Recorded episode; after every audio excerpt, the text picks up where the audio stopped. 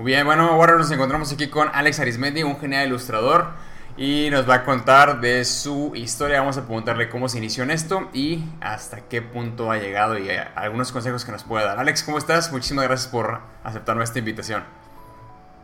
Pues muy bien, muchas gracias. Este, aquí encerrado todavía. Eh, muchas gracias por la invitación y, y pues nada, aquí estaremos platicando con ustedes. sí, justo ahorita estábamos platicando de, cómo la pandemia nos, eh, nos, digo, te llega a afectar de diferentes maneras. Eh, sobre todo yo he platicado con un par de ilustradores también que si no hicieron así como un cambio muy radical, eh, porque básicamente pues, la mayoría de los ilustradores trabajamos desde nuestras casas, este, sí llega a haber ciertas, ciertas cosas que te pueden afectar, ¿no? Este, en este caso tú me estabas contando, ¿no? Que tu horario a lo mejor no estaba tan, tan fijo y que ahora trabajas de tu casa más, más seguido. Sí, sí, sí, porque bueno, a pesar de que yo ya llevo, bueno, yo desde hace tiempo ya tenía eh, un estudio de diseño e ilustración junto con, colegas como José Luis Mansur y Oscar Pinto, que seguramente conocen. Este, desde hace años, pero la verdad es que yo ya llevo mucho tiempo como trabajando por mi cuenta de manera freelance pero aún así seguía yendo al estudio físico que teníamos, ¿no? Entonces, sí medio respetaba los horarios de oficina, digo, igual me la pasaba encerrado nada más que en otro lugar, no en mi casa, ¿no? Entonces, pues ya este, con este tema de la pandemia y todo, pues tuvimos la necesidad ya y este y nos dimos a la acción de, dejar físicamente el, estudio. Y pues ya llevo todo este tiempo trabajando eh, desde mi casa, ¿no? Y entonces, pues sí, lo único que me daba como un poquito de estructura social era el hecho de tener que levantarme, ir al estudio y regresar y bla, bla, bla, pero eh, pues para mí es, todos los días de la semana son iguales, ¿no? No, no hay principio, no hay un final. Sí cuando me tengo que aplicar, me aplico. Cuando siento ganas de descansar y, me puedo dar el gusto de descansar, lo hago sin problemas. A veces trabajo todo el día, o a veces descanso mediodía, o, o, ya ves que nunca faltan días de que estás esperando literal feedback del cliente. Esos momentos es como más fácil aprovecharlos en otras cosas cuando estás desde tu casa cuando estás obligado a estar en una oficina haciendo horas malga, no espera. sí. Literal no estás haciendo nada. digo, está padre, está padre, la verdad, este, a mí me está sentando muy bien. Trabajo desde temprano, este, muy temprano. Es chistoso, mi día se modificó de, de una manera porque empiezo desde muy temprano, entre 8 y 9 de la mañana, me doy un break entre 3 y 5 de la tarde, incluso hasta 6 de la tarde a veces, y lo como un par de horas más y ya le paro, ¿no? Entonces, este, digamos que mi inicio y mi final del día se centran como en el trabajo y es como en el intermedio donde me doy ese momentito de darme un break. Claro, sí, no, te, entiendo. Eh, digo, así es usualmente también.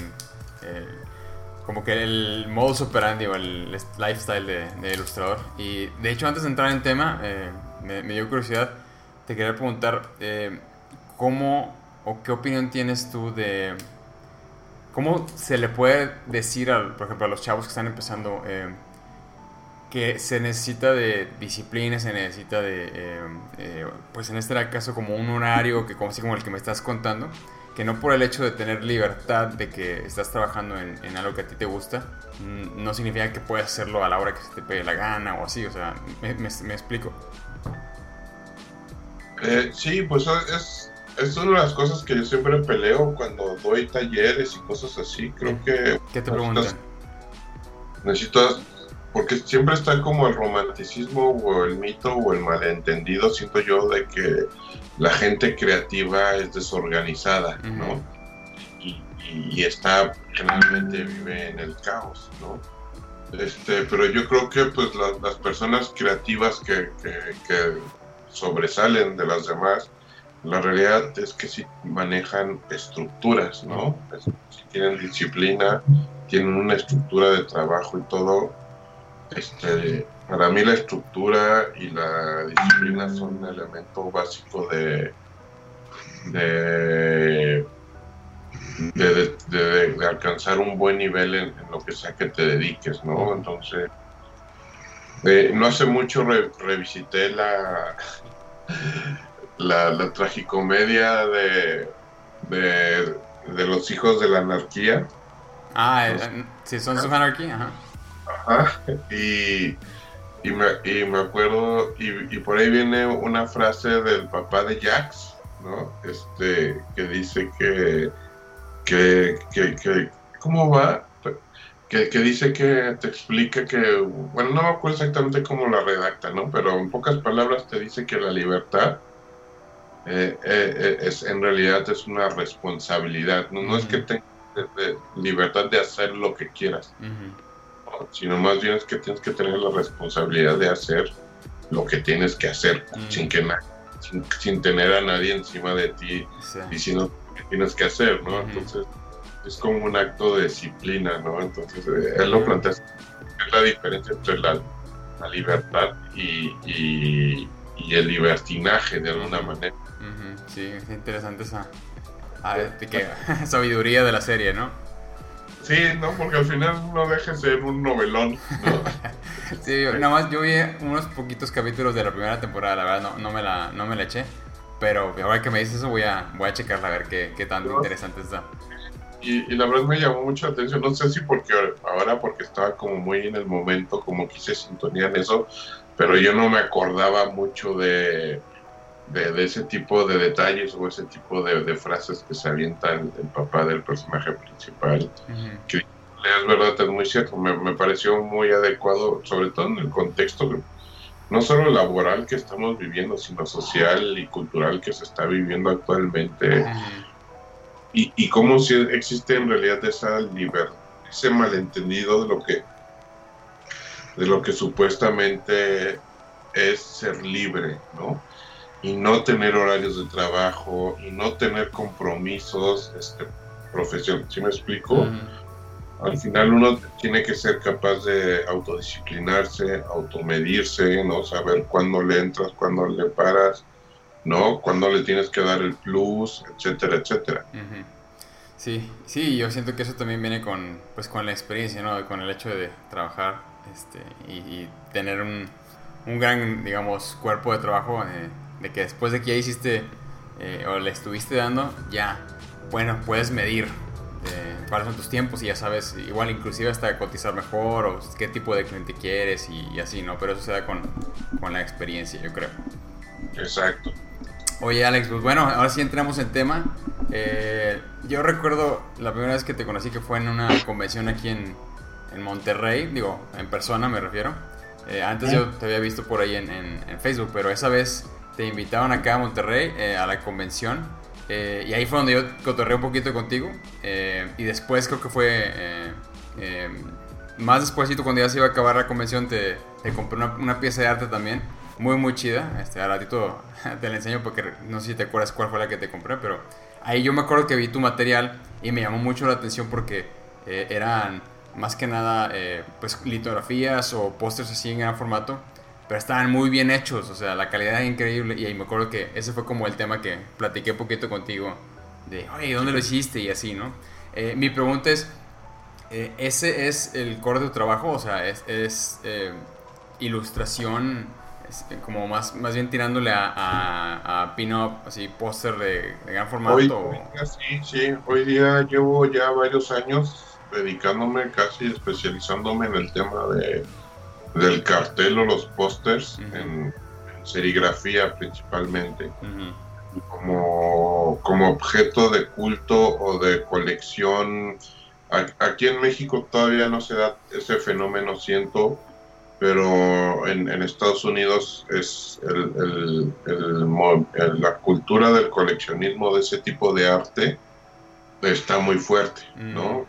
yo ahorita me estoy moviendo tanto en el rubro, porque son como, como diferentes. Podría ser lo mismo, pero en realidad son culturas muy diferentes, ¿no? Está el, el, mundo que colecciona carteles de pósters de conciertos. ¿no? Que eso está súper fuerte allá. Aquí en México apenas está como en pañales, no hay mucha cultura sobre eso. La gente en general prefiere gastarse el dinero en chelas más que en el póster eh, eh, de colección del, del evento, ¿no? Y sin embargo en Estados Unidos son capaces de pagar millonadas por, por un, un, cartel o por un póster que les hace falta para su colección de su banda favorito. Este, así hagan el, mismo cartel y solo le cambien un color o le cambien una letra, los compran todo. Ya es otro diferente, ¿no? Sí, los gringos llevan, como todo, siempre lo llevan a un nivel súper profesional, ¿no? y el coleccionismo no es una excepción. Y también por otro lado, sobre todo en el que más me he movido en los últimos años es en el coleccionismo de carteles de, películas o de series animadas, de este, series de televisión, eh, que no necesariamente tienen que ser originales ni...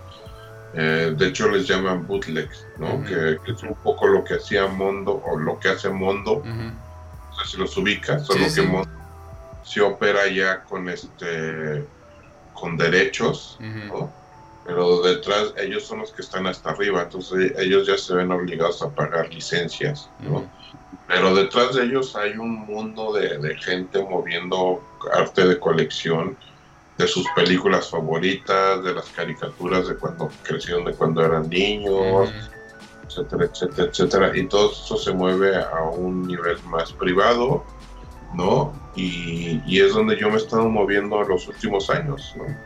A mí se me hace muy, muy interesante, Alex, eh, y quiero que me cuentes todo sobre eso, pero antes me gustaría saber cuándo fue cuando empezaste a, dibujar, cuándo inició esta, pues sí, este, esta feeling o esta sensación de a temprana edad o fue un poco después o cómo estuvo?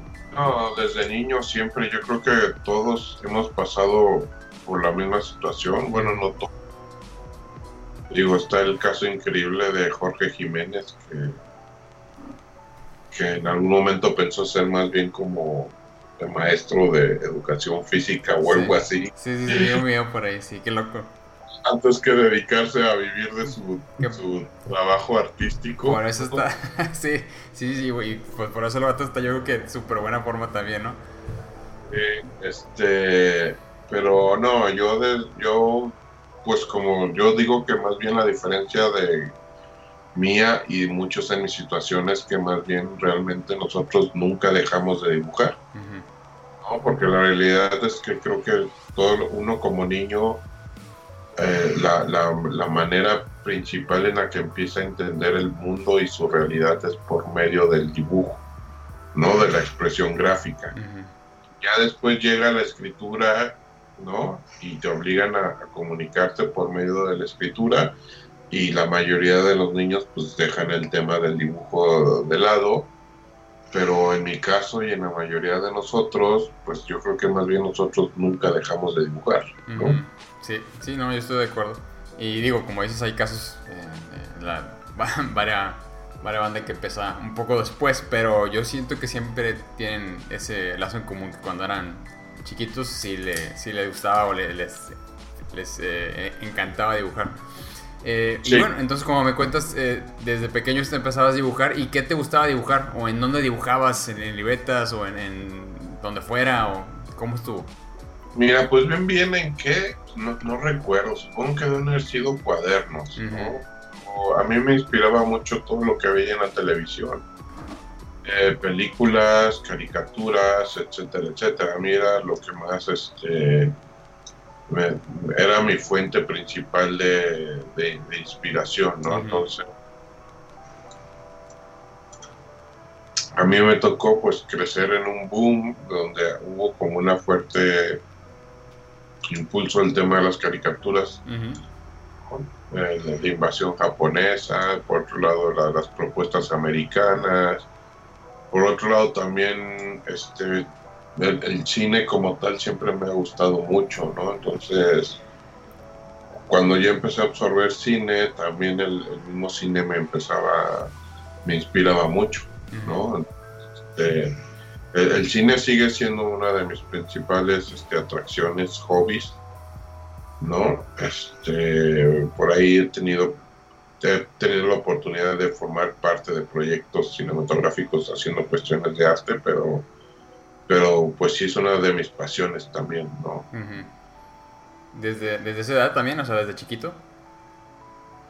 Es que sí, es que siempre he sido muy, muy visual, ¿no? Entonces, este, a mí me llama la atención desde el diseño de una cajetilla de cigarros, este, un periódico, igual es una pieza de arte, igual es una fotografía, el, cine, sobre todo cuando descubrí ese cine que era como más visual, que yo creo que mi primera así, digo, obvio siempre hay temas como que yo recuerdo de niño que decía, ¿cómo veía de niño Full Metal Jacket, ¿no? O,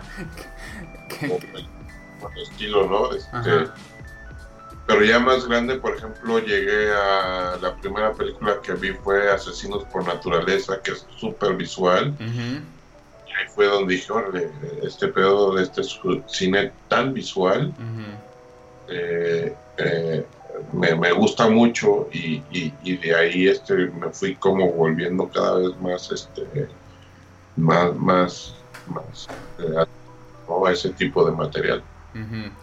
Pero este ¿A qué edad, a qué edad viste la de Asesinos por Naturaleza? Pues ya iba en la secundaria. Ah, ok, ok.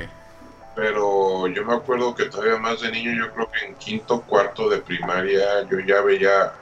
Mi hermano me llevaba siete años, entonces de alguna manera me tocó ver películas.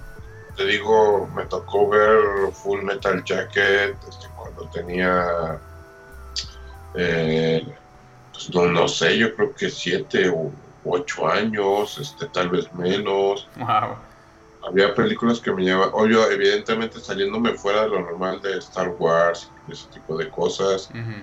Este, me tocó ver. Mm, había una que me gustaba mucho que se llamaba El, el Estalión Negro, el Black Stallion. Este, que era como más como un dramón ahí medio europeo, creo que era inglesa, pero me llamaba mucho la atención esa película. Eh, me tocó ver... ¿Qué, te gusta? Obviamente yo crecí en el boom de las películas de terror, de... Me superlatían las películas de Alien, de... ciencia ficción? Ajá, Pesadilla en la calle del infierno, eh, todas las de Jason y así, ¿no? Este... ¿Te llevaban a rentar películas eh, o, cómo las veías? En Videocentro. Videocentro, sí. sí, me acuerdo de Videocentro. Pero también me tocaron los tiempos de que pues la, en el norte pues también la televisión por cable era un hit. Además en esos años te llegaba tal cual la señal gringa como lo veían los gringos, ¿no? Entonces, este... ¿Tú en dónde vivías? en Torreón, Coahuila. Mm, ya. ¿No? Entonces ahí me llegaban así sin filtros y sin nada todas esas películas de... pues es que ahorita se me van, pero pues pues así muy del estilo de la época, ¿no? Este, ah, a lo mejor Comando, este... A, lo mejor películas que ni siquiera llegaban aquí a los cines, luego me tocaba verlas en Cinemax, que eran como la fuerte en ese momento. Cinemax, este no, no, no, recuerdo qué otras películas, eh, otros canales de, cine había, ¿no? Pero. Porque, obvio, a mí nadie me llevó a ver el Full Metal Jacket al cine, ¿no? perfecto que la vi en, en, el cable por paga. Sí. O sea, tu, tu, hermano, tu, sí, o sea, tu carnal te, te pasaba, eh, bueno, a lo mejor sus gustos, pero también te llegaban todas estas influencias de, de la televisión de la gringa, ¿no? Unidos, exacto, Y también llegaban luego caricaturas que luego no llegaban necesariamente acá. ¿Como cuál? ¿Como cuál? Eh, pues me acuerdo que había muy raras, este, como de unos como personajes, este, que eran como caballeros, que, que tenían como unos como hologramas. Este. Caballeros como hologramas. No eran, bueno, digo, no, no, no sé específicamente esa, pero como que me suenan del, estilo de... ¿Cuál? Y también me tocó ver las caricaturas de Tick. ¿De Tick? ¿La del el, vato eh, azul? Ajá, o la garrapata. La garrapata, sí. Eh, ¿qué, más? ¿Qué más? Este, pues los Simpson, ¿no? Antes de, que llegaran así como tal, ¿no? Hasta aquí a, México. porque además eh, en esos tiempos pues era como la barra de caricaturas de los sábados, como muy clásica. Pues era levantarse temprano los sábados para agarrar toda la barra de caricaturas desde el principio. De corridos, ¿eh? Ah, entonces, este... Y, así, lo mismo me pasaba con las películas, ¿no? También me tocó ver El Exorcista, yo creo que muy... Desde muy niño. Pues, sí, o sea, te estabas nutriendo de toda esa eh, cultura cinematográfica. Tocó verla antes de que llegara a cines, me tocó verla también por adelantado en, en en, en, el, en, el, en el cable, ¿no? la televisión.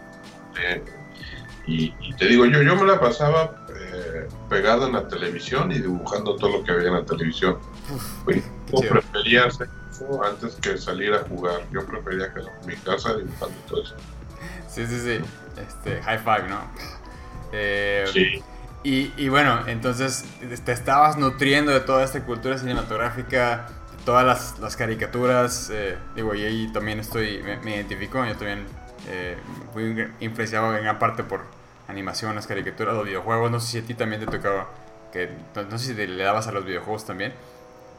Eh, sí me gustaban, pero nunca fueron mi super hit, nunca han super hit, ¿no? Este, tengo consolas, durante un tiempo las, las dejé mucho de lado, pero cuando salió un Xbox lo retomé, pero tampoco me considero un, gamer, ¿no? prefiero más ver películas que, estar jugando, la verdad. Un buen Blu-ray, ¿no? Sí. Entonces, eh, esas fueron tus principales influencias. Y en, en más o menos, ¿en qué si recuerdas algún momento o alguna ocasión específica que te haya hecho o te haya ayudado a ti a decidir, sabes que voy a voy a dedicarme a esto o le voy a dar por aquí o, es pensabas estudiar algo similar o, cómo fue ese proceso de, pensamiento. Pues no, la verdad es que fue un albur. ¿Ah, sí? Eh, digo, es claro que yo tenía habilidades artísticas, ¿no? Eso siempre estuvo presente porque obvio, pues mis skills eran muy por encima del promedio. También la incertidumbre que yo, yo enfrenté era, ok, sé que puedo hacer esto bien, pero ¿cómo se vive de esto bien? ¿no? Y, y, en, y, en, eh, y en las pruebas típicas, pues digo, no sé si sea, siga haciéndose actualmente, pero en mis días, cuando te, me hicieron estas pruebas de vocación, pues, pues, no me dijeron nada que no supiera. Me dijo, güey, pues sí sabes que eres bueno para las cuestiones artísticas. gracias. ¿no? me dieron como muchas opciones de puedes dedicarte a esto, esto, ¿no? Entonces, lo que yo más o menos sabía que existía en el panorama era uno era las artes plásticas, otro era el diseño gráfico y otro era el, diseño industrial, ¿no?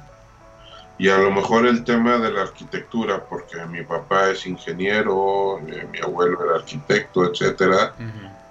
Nunca estuve tan cerca de eso y la verdad, este, yo salí muy malo para las matemáticas, ¿no? Entonces, pues yo sabía que a lo mejor lo mío no iba tanto para las ciencias eh, exactas, ¿no? Tener más artístico el asunto, pero tampoco quería irme al extremo de, ser artista plástico porque no quería morirme de hambre. Digo, eso es, digo, es que, es que a, veces así nos pintan esos, esos panoramas, ¿no? Este, Y sí, o sea, a, lo mejor no, no le das por el lado artístico directo porque te enfrentas con todas esas barreras. Pero por eso te preguntaba qué, fue lo que te ayudó a decir. Hay mucha, o más bien, sí, hay muy mala información, ¿no? Y también el sistema educativo no ayuda. Porque, por ejemplo, si yo siento, ahora que veo tantas cosas que se pueden hacer con las matemáticas, si desde una temprana edad te enseñaran todo lo que puedes lograr, en, lugar de, ponerte de madrazo el baldor o esa, el baldor te enseñaran como matemáticas aplicadas, eh, ya sea la, porque incluso en el arte como en la danza, la música, la misma cinematografía, todo, las matemáticas existen en todos lados. Si te, pintaran las matemáticas de una manera más divertida, de una manera más creativa, probablemente yo no hubiera tenido problemas en dedicarme a, ser arquitecto o ser eh, ingeniero industrial ¿no? En esas fechas yo, yo entendía ser ingeniero, diseñador industrial como de, solo va a hacer tornillos y cosas así, ¿no? Hoy día, cuando ves todo lo que puedes hacer como diseñador industrial, dices, órale, sí, digo, sí pienso, me hubiera gustado hacer eso, ¿no? Sí. No hubiera haber escogido eso. Eh, pero entonces, este sí, se vuelve ahí como un teléfono desconectado donde realmente nadie sabe qué va a hacer y pues lo más cercano a lo que yo quería hacer era, pues pensé o supuse que era el diseño gráfico, ¿no? Que la verdad sí me gusta como tal el diseño gráfico, pero la realidad es que lo mío, lo mío es la ilustración. y Sí. Y, ok, no, sí te entiendo. Pues, por ejemplo, yo en, en mi caso, yo no me animé inclusive a dar ese paso de estudiar diseño gráfico. Yo eh, decidí estudiar mercadotecnia. Porque también pensé, es que de, dibujar no voy, a, no voy a poder vivir. Entonces, la mercadotecnia mínimo incluye publicidad y a lo mejor en la publicidad ya hay onda creativa, ¿no? Y por eso me voy por ese lado. Y terminé dedicándome a la ilustración. Pero sí, sí, o sea, muchos, muchos también se van por ese lado del diseño gráfico. Hay que ver un poquito la, la diferencia de edad porque pues yo no recuerdo en mis tiempos haber visto siquiera de, ah, aquí hay mercadotecnia, ¿qué es eso? Eh, pues digo, ahorita, por ejemplo, bueno, de hace unos años para acá ya los chicos ya pueden estudiar publicidad, por ejemplo. Sí, más específico, sí. En mis tiempos, cuando yo llegué a la publicidad, nadie había estudiado publicidad, todos habíamos llegado de distintas carreras.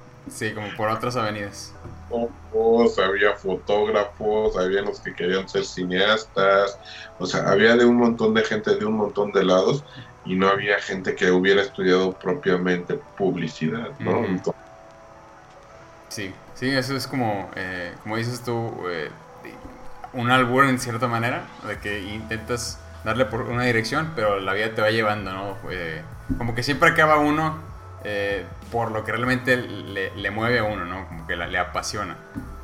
Claro, ¿no? Y, por ejemplo, a diferencia de Estados Unidos, que allá sí hay una carrera formal de ilustrador,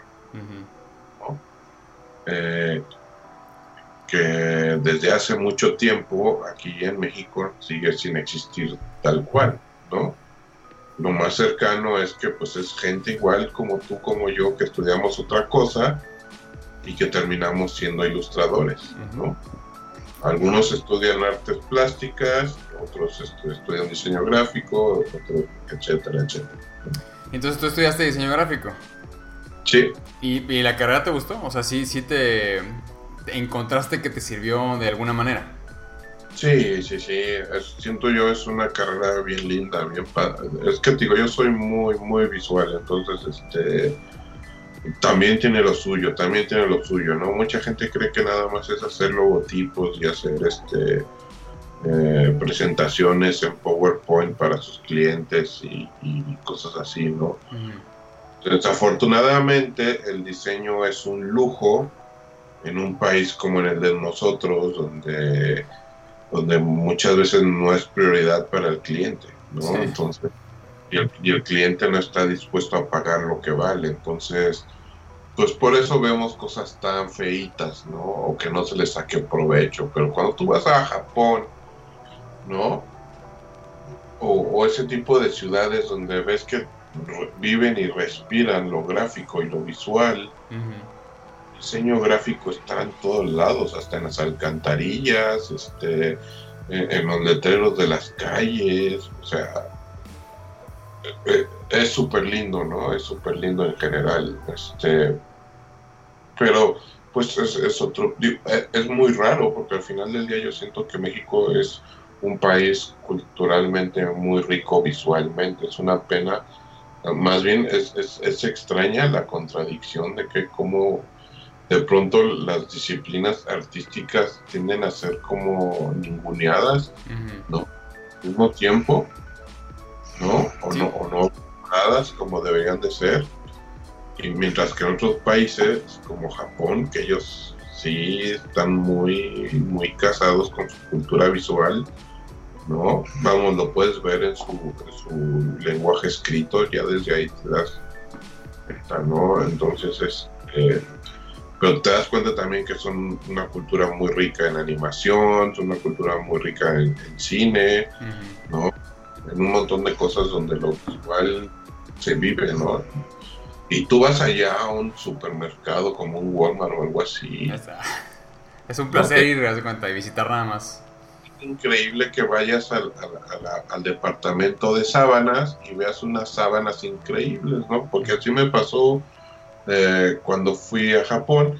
Eh, yo jamás me hubiera visto en una sección de sábanas buscando sábanas para mi casa, ¿no? Aquí en México, y no fue a que llegué ayer, que órale, estos, estos cojines, o sea, es, es, un tipo de objetos que uno cree que son como de papá, ¿no? sí ya eres señor, ya eres y uno como chavo no te interesa, y llegas a un país como Japón y dices, güey, me quiero llevar estas cortinas, me quiero llevar este cojín, este tapete.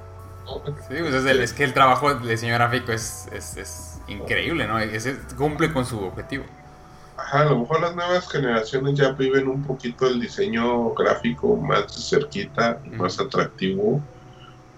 Eh, pero, para mí sí fue un, un, shock cultural muy grande porque todo ese tipo de cosas yo las veía de, ay, son cosas que gastaría mi mamá, son cosas que gastaría mi abuelita. Yo que estoy preocupando de, del estampado, del color de, de, las coberturas de mis almohadas, etcétera, etcétera, ese tipo de, cosas, ¿no?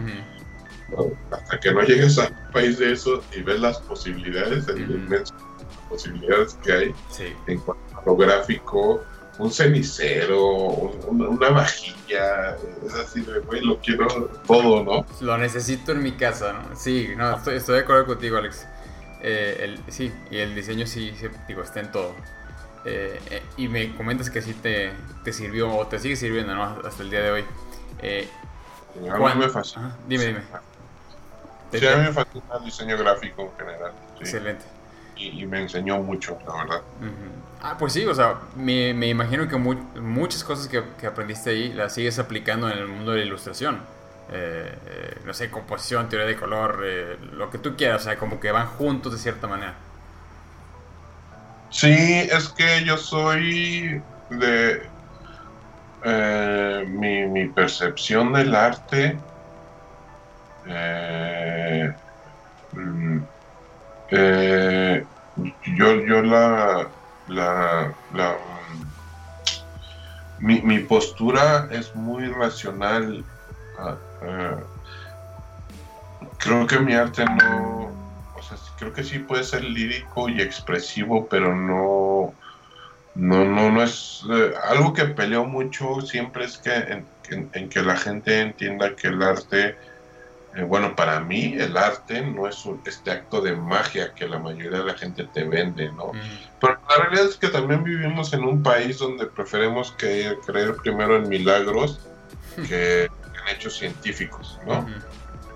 Entonces, y por otro lado, la verdad también le atribuyo a que muchas veces el mismo artista es inconsciente de sus procesos mentales, racionales creativos detrás de su trabajo. Yo lo era hasta cierto punto y, tal vez lo sigo siendo en, muchas facetas, pero yo creo que no, no, más bien estoy seguro que no fue hasta que me vio obligado a, transmitir mis conocimientos cuando empecé a meterme en el tema de los talleres y las clases y todo eso, que empecé a tratar de desmenuzar mi proceso creativo y encontré toda esa estructura racional detrás de, ¿no? Entonces yo no percibo el, el, arte como este acto mágico musical que, que, espontáneo que muchas veces el, artista no entiende y solo se siente como, como una herramienta de la mano de Dios, ¿no? este, eh, entonces, obviamente toda... Eh, y eso va muy de la mano con la disciplina del diseño gráfico, que en realidad el diseño gráfico es, es lo visual con, una con la función de resolver problemas visuales. ¿no? Entonces, este, obvio, mucho de ese conocimiento, de esa metodología, la sigo utilizando aún hasta la fecha. Eh, yo, yo insisto mucho, igual estoy diciendo una tontería, pero yo insisto mucho que los artistas eh, no son lo mismo, pero siento que están como en la misma línea que los científicos. Nos hacemos como, estamos como en la misma búsqueda, nos hacemos las mismas preguntas, las mismas reflexiones y los mismos cuestionamientos, solo la, la diferencia es que los científicos se ven obligados a comprobar sus mamadas. y nosotros no.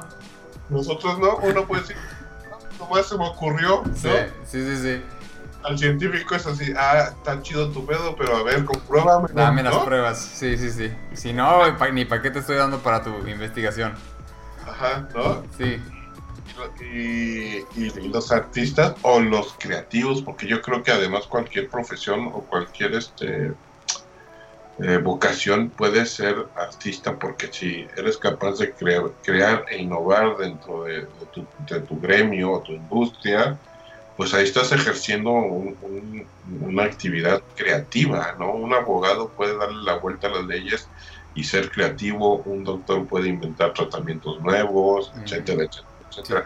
Entonces, eh, para mí la creatividad no, no, no, no es... Eh, no es único de las personas que se dedican al arte. Sí, no, no, La, innovación está en todos lados. Ah, entonces, este... Mm, entonces sí, yo trato de, respaldarme mucho de, estos procesos y, de estas metodologías que, pues quieras o no, te sirven por lo menos de punto de partida. No es que siempre te tengas que apegar exactamente a como te dijeron o como te enseñaron, aunque, sí hay muchas cosas que sí tienen una razón de ser, ¿no? En parte del ejercicio creativo es bueno innovar esas leyes, igual, innovar esas metodologías, etcétera, etcétera, etcétera.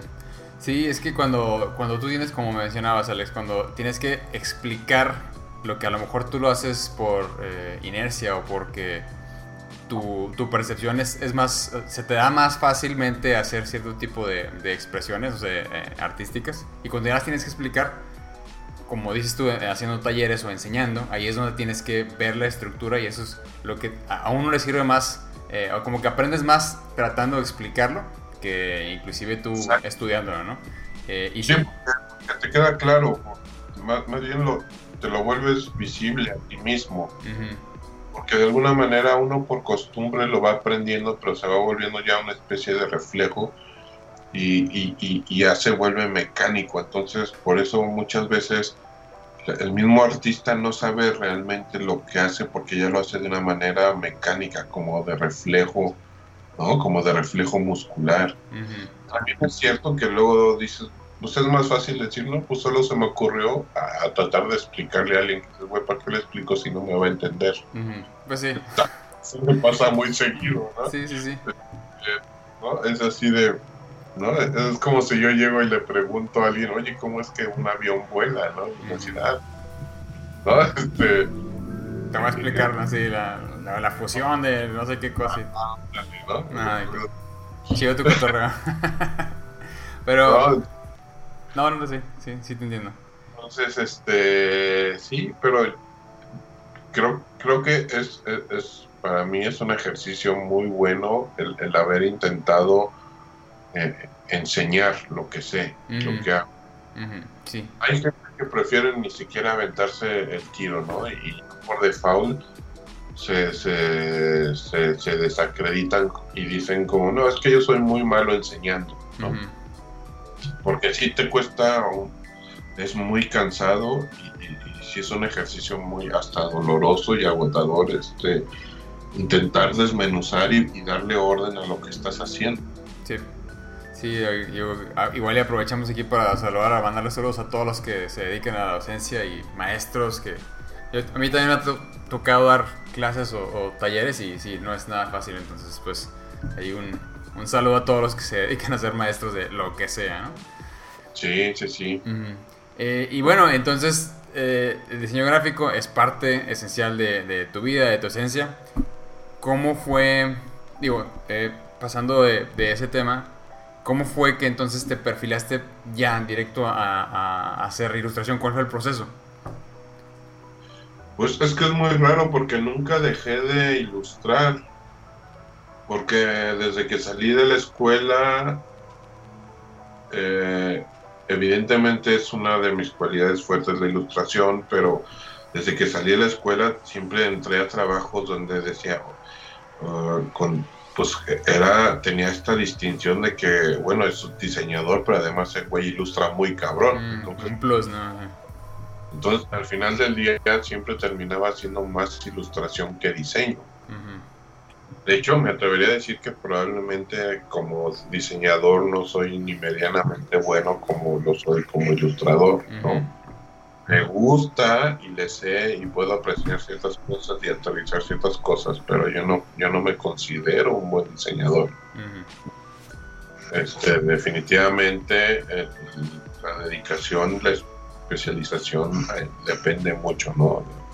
Cómo te vaya. Y, al final siempre yo llegaba como el, el, diseñador que además ilustraba, pero por ende siempre terminaba ilustrando nada más, ¿no? Porque diseñadores había cuatro o cinco más, pero yo era... Entonces, este... Sí, explotar tu talento, ¿no? Así es. Entonces te fuiste, o fuiste haciendo más, cada vez más y más trabajos. ¿Estabas ya trabajando en, agencias o estabas trabajando por tu cuenta? ¿Cómo era? Eh, no, saliendo de la escuela, eh, a mí me tocó, bueno, pasé, tuve un momento rapidísimo, como de seis meses por una, eh, fui director de arte de una revistilla universitaria de mis tiempos, este, relacionado un poquito con el mundo del cómic Ah, qué chido. porque bueno, yo al final del día, mientras estudiaba la carrera, pues yo tenía muy claro que yo en realidad más bien lo que quería hacer era dibujante de cómics, ¿no? Mm, ok. Entonces, este, esa era mi tirada. Pero pues eventualmente, pues mientras me preparaba y llegaba a ese nivel, pues empecé a trabajar en ciertos lados. Eh, y, y, bueno, pasé por esta revista, luego de ahí me ofrecieron trabajo, a mí me tocó el boom de, del, internet. Entonces inmediatamente brinqué a, a un, a, un que, que se hacía, que desarrollaba, ¿no? Eh, páginas de internet, me tocó participar este, bueno, primero era una compañía chiquita que luego se unió a otra y luego llegó una transnacional española y nos compró y, toda esta burbuja empezó a crecer súper cabrón del internet.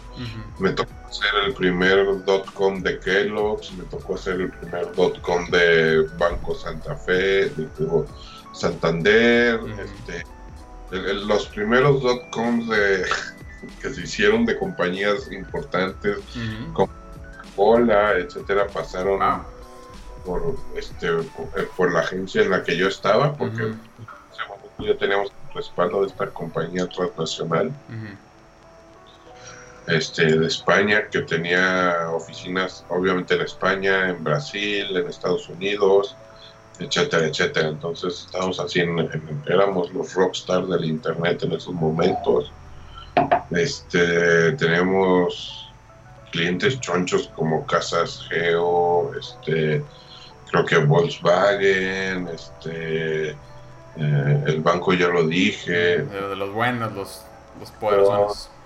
Ah, entonces, este, fueron tiempos bien chidos porque además ahí también es donde me di cuenta, dije, güey, las, las matemáticas están bien chingonas porque ahí medio aprendí a programar con los lenguajes de, esos tiempos.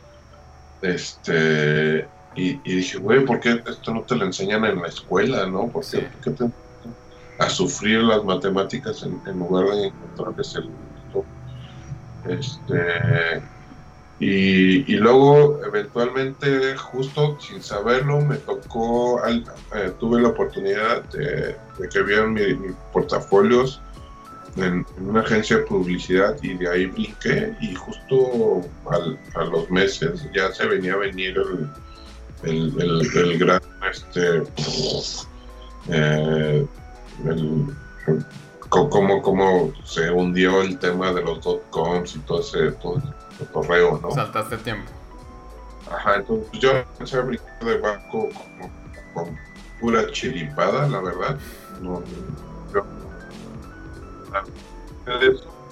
y caí sobre blandito en, en, en, en, en, la, en, la, publicidad, que ahí también me panorama de otra manera de cómo, cómo generar eh, campañas, cómo pensar de manera creativa y cómo, cómo, cómo manipular a través de, de las palabras, de la imagen, etcétera, etcétera ¿no? Más, allá de, lo capitalista que pueda sonar.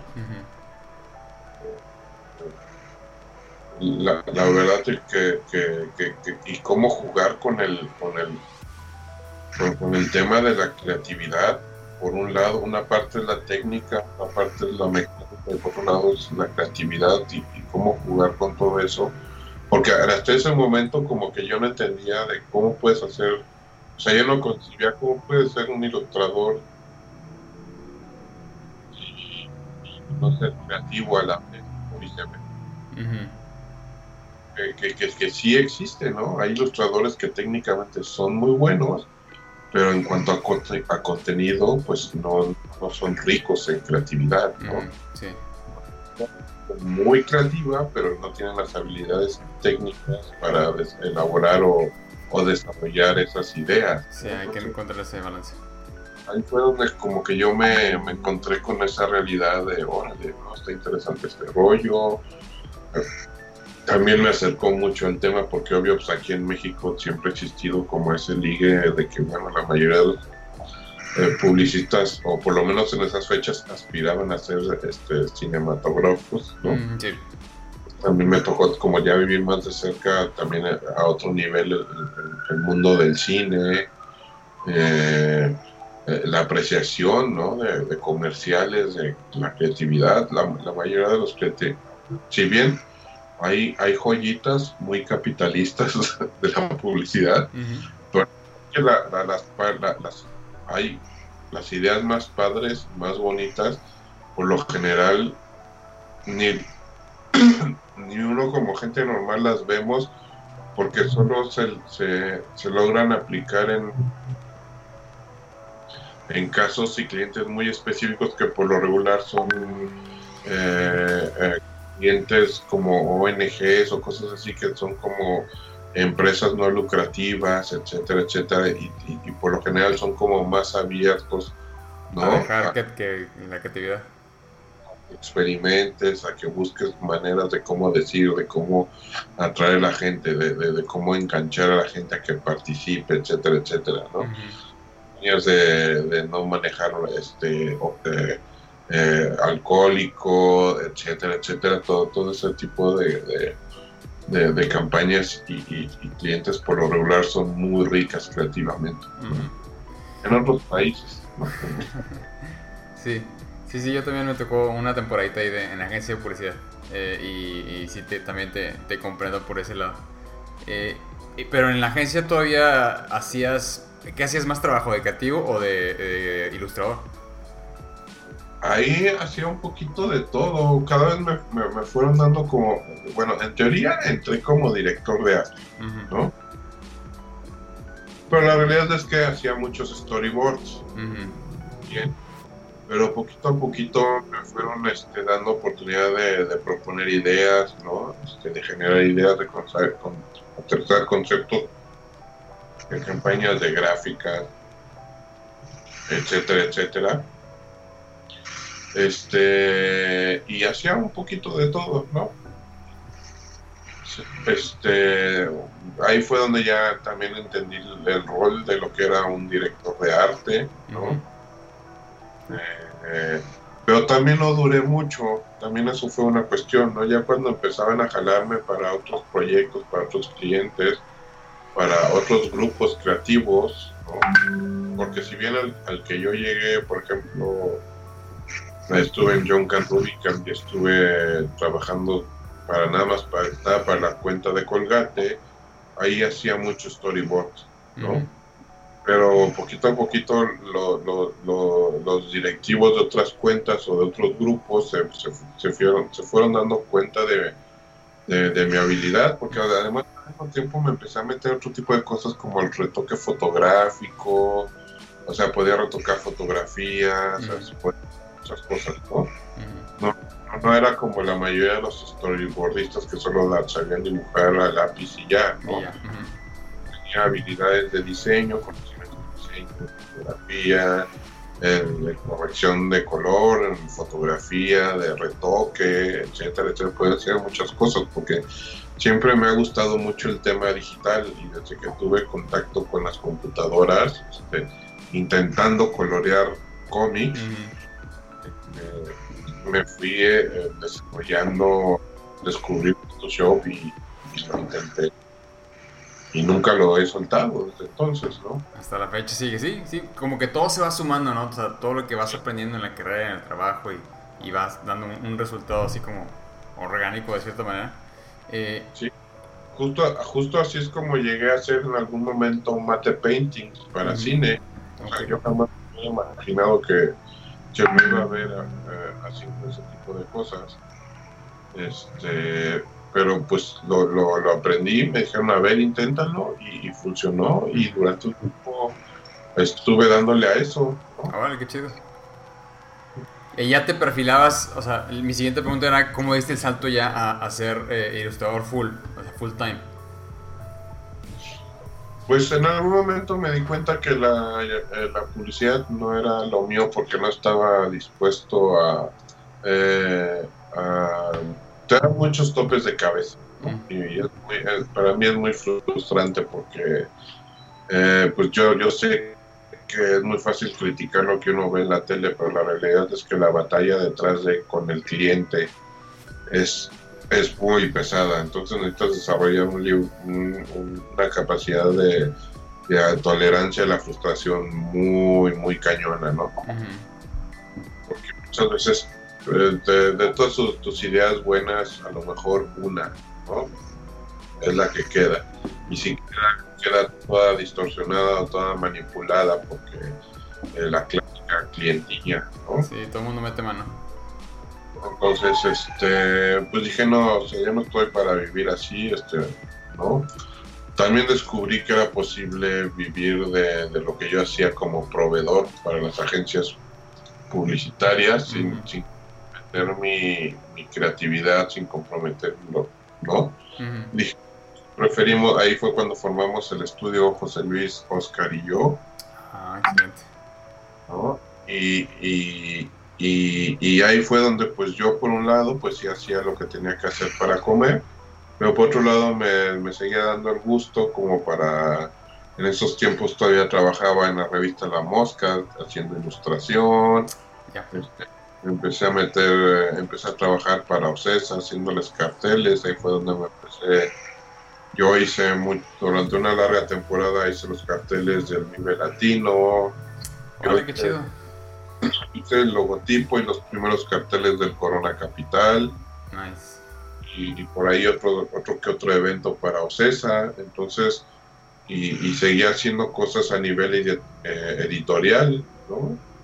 en, Grupo de Expansión me tocó hacer unas que otras cosas, en, Editorial Televisa, etcétera, etcétera. Y ahí fue donde yo me reencontré como la, con la ilustración editorial principalmente, ¿no? Ok, oye, qué chido, o sea, eh, como que todo el mundo, todos, todos tus, tus círculos o tus mundos fueron de alguna manera orbitando alrededor tuyo, o sea, como que le supiste sacar eh, jugo, ¿no? De, todas las experiencias que habías tenido, eh, ya sea en, contactos o en, clientes o en maneras de trabajar. y bueno, por lo que veo ya ya se está perfilando para, para que te dediques totalmente a la ilustración y, está saliendo a relucir lo del, lo póster, o sea, la, la, cuestión de los pósters. Así es. Sí, y, y, este y pues eventualmente así tuve la oportunidad de mucho, obviamente también hice mucha ilustración eh, publicitaria, pero también tuve oportunidad de trabajar con gente como los Ula Ula, con Kike Ollervides y el Cha.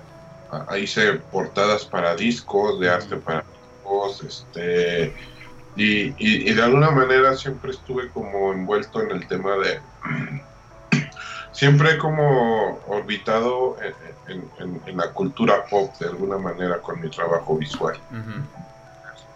Cuando no... Eh, incluso aunque nunca había sido como mi objetivo meterme en la animación, por ejemplo en algún momento me tocó caer con, con los huevo cartoon y ahí les apoyé en, una película, este por alguna razón te digo terminé haciendo mate paintings para, para películas o para cortometrajes, conceptual, ¿no? Este el, el, tema de la música siempre lo tuve relacionado porque siempre fue como desde mis geeks, desde saliendo de la escuela, en, que, que, empecé con la revista La Mosca y ahí también duré varios años, ¿no? Entonces la ilustración ligada con la música siempre me ha atraído.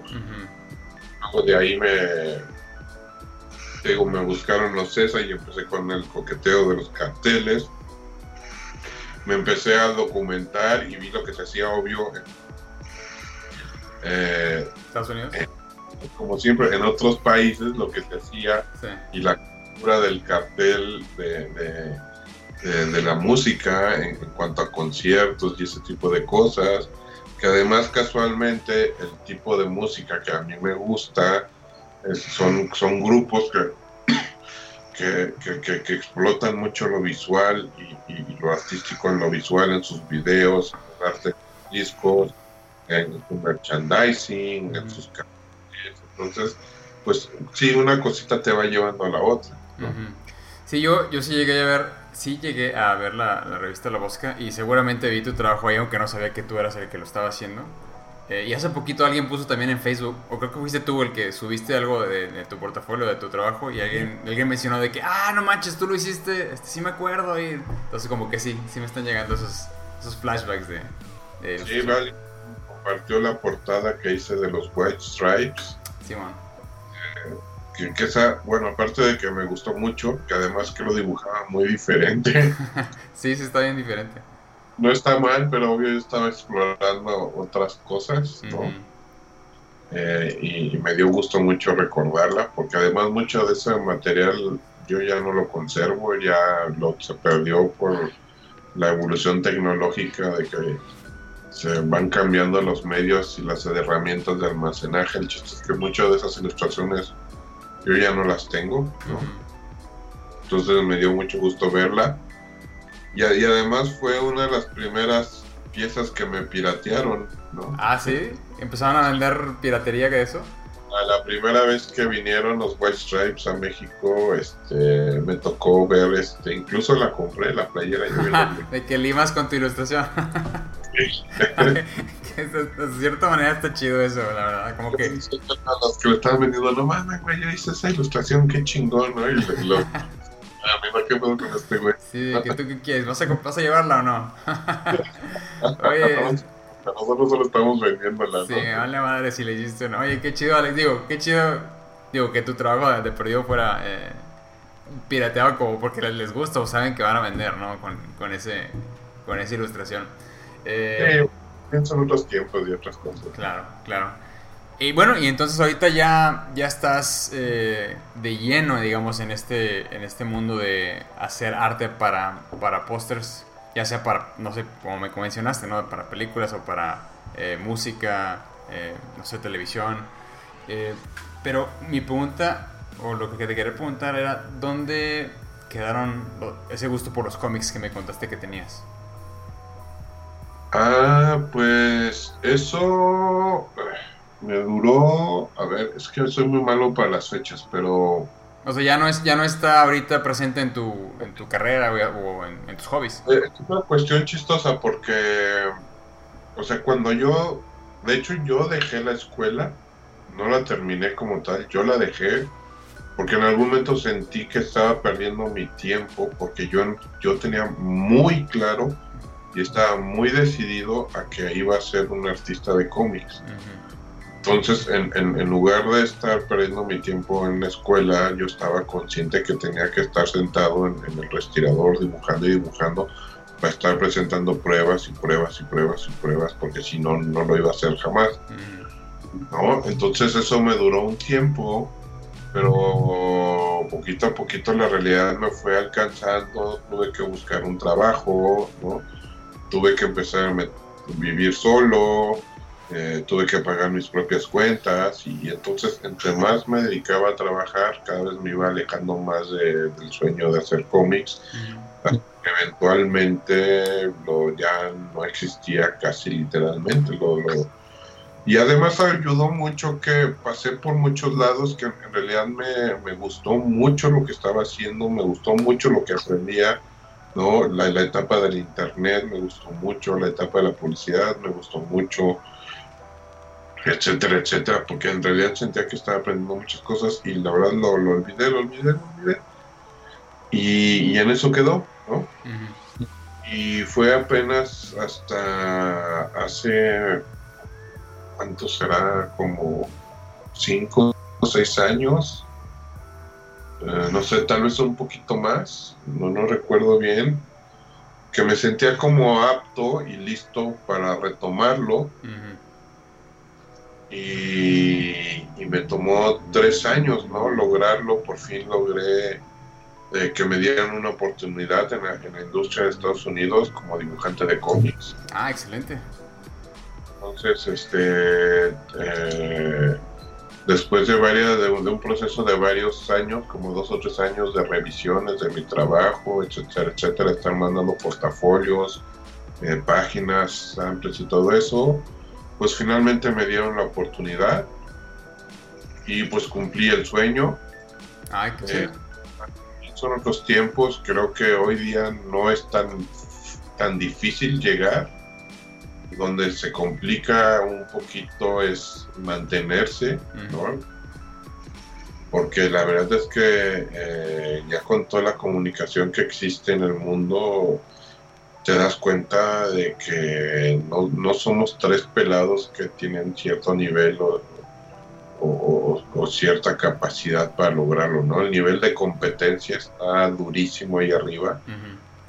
Tienes que ser súper dedicado, súper disciplinado, este, porque hay gente de todos lados del mundo, ¿no? De Taiwán, de Indonesia, de India, de, ahorita están en todos lados, etcétera, etcétera. Hay, hay, hay, una sobreoferta de talento, yo creo, ¿no?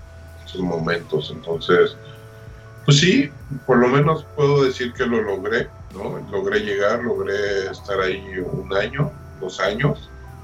Y, pero la realidad es que pues ya, ya no se me ha solicitado, ¿no? Como al principio yo me imaginé que iba a ser, este, y, pues ahí sigue latente. He tenido oportunidades para, para compañías chiquitas, editoriales chiquitas, dependientes. Pero si bien estuve, yo creo que el 17, el, el año 2017 y el 18 en friega haciendo cosas para, para Marvel u otras compañías, de todo lo que es el 18, el 19 parte del 18 y del 19 me, me la he pasado enfocado en, esto que te platico de la cultura del coleccionismo de pósters de, películas. Ya, ok. No, sí, y, el, proceso de, revisión de portafolio y todo eso, es, o sea, sí estoy familiarizado con eso y, como dices, lo difícil no es tanto llegar, sino mantenerse ya. Sí, sí, ¿no? Entonces por ahí eh, no falta, ¿no? El, que te quiere ofrecer un proyecto y todo eso, pero pues también, eh, también te das cuenta que ya una vez cuando pasaste por ahí, dices, o sea, sí está padre, sí me gusta, pero sí es muy demandante, entonces, y, ya no tengo necesariamente esa edad, también entiendo que ya no estoy tan chavo, ¿no? fue durante ese periodo, durante esos años que me fregué la otra rodilla, ¿no? De, estar sentado trabajando entre 3 y 14 horas diarias. Sí. Este, jamás me hubiera imaginado que te podrías fregar la, rodilla de pasar tanto tiempo cerrado, pero, digo sentado. Pero si pasa, y entonces pues me llegan proyectos que la verdad he, bateado mucho o simplemente pues les cobro lo que siento que les tengo que cobrar para que a mí me valga la pena. Entonces, y, pues muchas veces no se dan esos esos, esos proyectos. Sí, sí, sí, no, y pues es importante también cuidarse. La, salud, la salud es lo más importante. Exacto, ¿no? Entonces, eh, y pues sí, el, gremio que me ha cogido ahorita, donde se me reconoce, se me exige y además se me paga lo que yo pido, ha sido curiosamente este mundo del coleccionismo, ¿no? No, y, encuentro muy atinado que si estás ahorita, digamos, explotando ese, ese nicho porque eres bueno y se te solicita y todo. O sea, como digamos que en este caso te, puede considerar como pionero de, cierta manera este, pues qué mejor, ¿no? Qué mejor que, encontraste esa área y, que te está, te está siendo favorable a ti, ¿no? Sí, sí, pionero como tal, no sé, porque mira, curiosamente César Moreno, un gran amigo y además increíble colega ilustrador, él justo él trabaja mucho para Mundo. Mm, excelente. Otros, él fue justo el que me abrió las puertas y me recomendó con el que vendría siendo prácticamente mi mecenas ahorita, ¿no? Eh, porque prácticamente todo lo que trabajo lo trabajo para este, chico, ¿no? este, pero fue justo César Moreno el, que me abrió la puerta, que él ya llevaba un par de años dedicándose a eso, me recomendó y, y pues este le entré y desde entonces no, cada vez me he metido más, más, más más. Y la verdad que me gusta mucho porque me gusta como reto, no solo porque hago lo que me gusta, pero también existe el reto técnico, porque como al final del día el método de impresión es serigrafía, eh, es el, reto técnico de llevar mi arte a ese tipo de, técnica de impresión eh, es un reto agregado, ¿no? Entonces ese estrés adicional y, ese, mi, necesidad de solucionar problemas gráficos ahí se, se da como por bien servido, ¿no? sí, atiendes ahí todas tus, tus necesidades creativas. Sí, no, porque bueno, como a, lo mejor has visto mi gráfica últimamente, que, que, tú la, yo creo que a lo mejor tú la ves y dices, bueno, eso se va a imprimir digitalmente, no hay de otra, ¿no? Eh, yo justo me he dado mucho la tarea de, no caer en el clásico, aunque me gusta mucho ese tipo de serigrafía, de que, de que es clásica, es minimalista, con colores planos, etcétera, etcétera, con limitación de colores. Me gusta esa batalla técnica de, de, lograr piezas complejamente, visualmente complejas, coloridas y aparte con el rigor de la limitación de, la misma técnica. Y, eso me, me, mantiene como muy muy contento y muy ocupado, ¿no? Claro. Y, voy a aprovechar esta, este momento para mostrarles el, la pieza que yo te, te compré esa vez en la convención, que me encantó a mí, la verdad. No sé si te acuerdas de esta. Ah, sí, sí, sí. Ah, espérame, es que tiene aquí el, el blur. Déjame. Ah, ya apagué la cámara. Ahí más o menos, ahí se alcanza a ver el, el tipazo este. Digo, todavía no me he marcado. Ahí tengo todavía varios pósters que no me han tocado marcar, pero la verdad me encantó y va a estar, va a estar en mi, en mi sala. Eh, pero a mí me encanta, a lo mejor no se alcanza a apreciar, pero o sea, se ve, digo, aparte que es una, una gran cantidad de degradados y, y, una composición bien chida.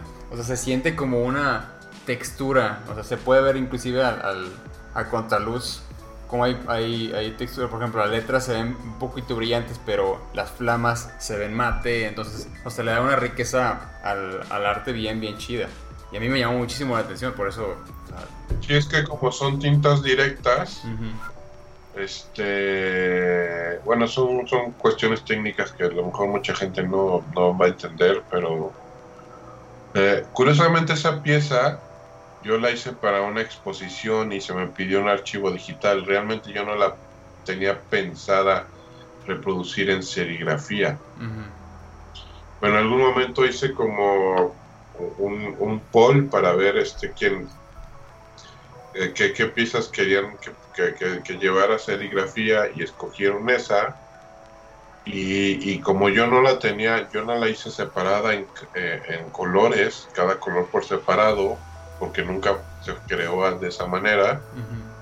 El impresor la, la, la, la, imprimió en cuatricromía, pero en serigrafía, ¿no? Entonces tiene la, típica roseta de como de impresión digital, ¿no? De que uh, cian, manjeta, amarillo y negro y bla, bla, bla. roseta, pero hecha de manera tradicional en serigrafía. Entonces realmente eh, estamos hablando de una cuatricromía, ¿no? Pero lo rico de la serigrafía es que tú puedes usar tintas directas de color directo, eso te da una, los colores son muy vivos y muy vibrantes, ¿no? Sí. Siento que en eso pierden un poquito esa, esa impresión que tú tienes, me gusta, obvio, porque está presa muy bien, pero no tiene el mismo punch que tiene una, una serigrafía pensada como serigrafía, para que a lo mejor, por ejemplo, el, naranja del fondo, yo ahí le pude, lo si lo hubiera pensado desde el principio para serigrafía, eh, el naranja pudo haber sido un naranja sólido, ¿no? y, entonces tendría un punch visual todavía más rudo. Me, me mucho más claro. Las tipografías también podrían ser sólidas, con colores sólidos, este, los negros, ¿no? Los mismos negros podrían ser colores sólidos. Este, y entonces el punch visual sería todavía más, más, más impactante a la vista. Pues a mí me encanta. la verdad se me hizo bien, bien chida. Eh, y yo estoy muy contento con, con esta, esta pieza. Pero bueno, Alex, este, ya yo que estamos en, en, la recta final. Eh, y la verdad se me ha hecho muy, muy interesante tu historia. Eh, cómo te fuiste perfilando hasta dedicarte a esto a este nicho que me cuentas del coleccionismo, que eh, no, tengo la duda que te va a seguir yendo bien, bien chido. Eh, quería preguntarte ya por último lo que le pregunto a todos los invitados, que es si tú pudieras hablar con Alex pequeño, el pequeño Alex de, no sé, 7 años, 8 años, sabiendo lo que tú sabes ahorita, de todo lo que has aprendido, si le pudieras decir algo, ¿qué le dirías? Eh, probablemente todo lo dejaría igual. Lo único que le daría énfasis, y no sería muy de niño, sería yo creo que más bien en mi etapa de la universidad, porque creo que no, es, esa área está muy descuidada en la educación, insisto, en mis tiempos uno como artista no te enseñan el valor de la administración de negocios, ni como artista, ni como diseñador, ¿no? Entonces, yo, es más, tal vez no sería como en mi etapa de estudiante, porque uno es muy pendejo y arrogante en esos tiempos, ¿no? Yo creo que haber sido como en mis 25, entre los 27 y los 30.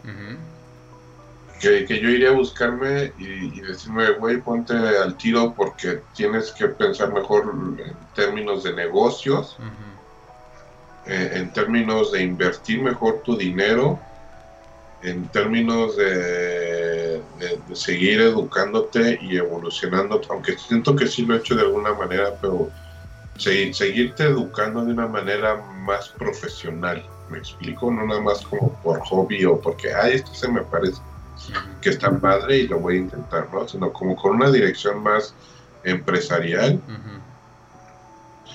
Este, a, lo mejor justo eso, ¿no? invertirme a mí mismo en, cursos o, talleres o clínicas de, empresariales, gerenciales, etcétera, etcétera, de, emprendimiento de negocios. Y también me diría que, que me tengo que poner pilas porque eh, pues todo es cíclico, ¿no? Entonces todo lo que sube tiene que bajar, ¿no? No pensar que a lo mejor en cierto momento sentí que iba a llegar al cielo o, que ya estaba logrando llegar al cielo, pensé que iba a durar para toda la vida y la verdad es que no sucede así, ¿no? Porque vienen más generaciones detrás que también les tiene que tocar un poquito de ese cielo, ¿no? Entonces, como que llegas y tocas y ya vas para abajo, ¿no? Sí.